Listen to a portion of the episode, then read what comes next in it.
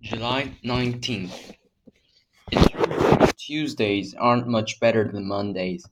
It's slightly cut cooler today in comparison with yesterday, but the atmosphere of intense pressure has not e- eased at all.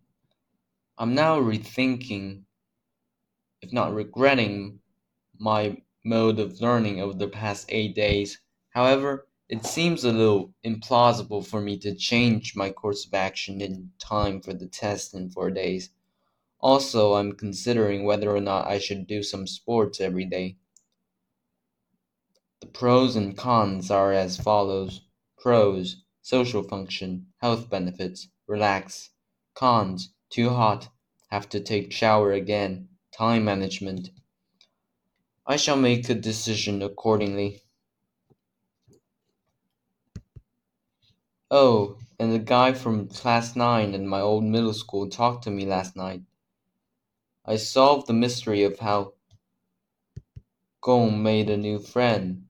They're in the same dorm together, and as we're all from the same school, they became friends.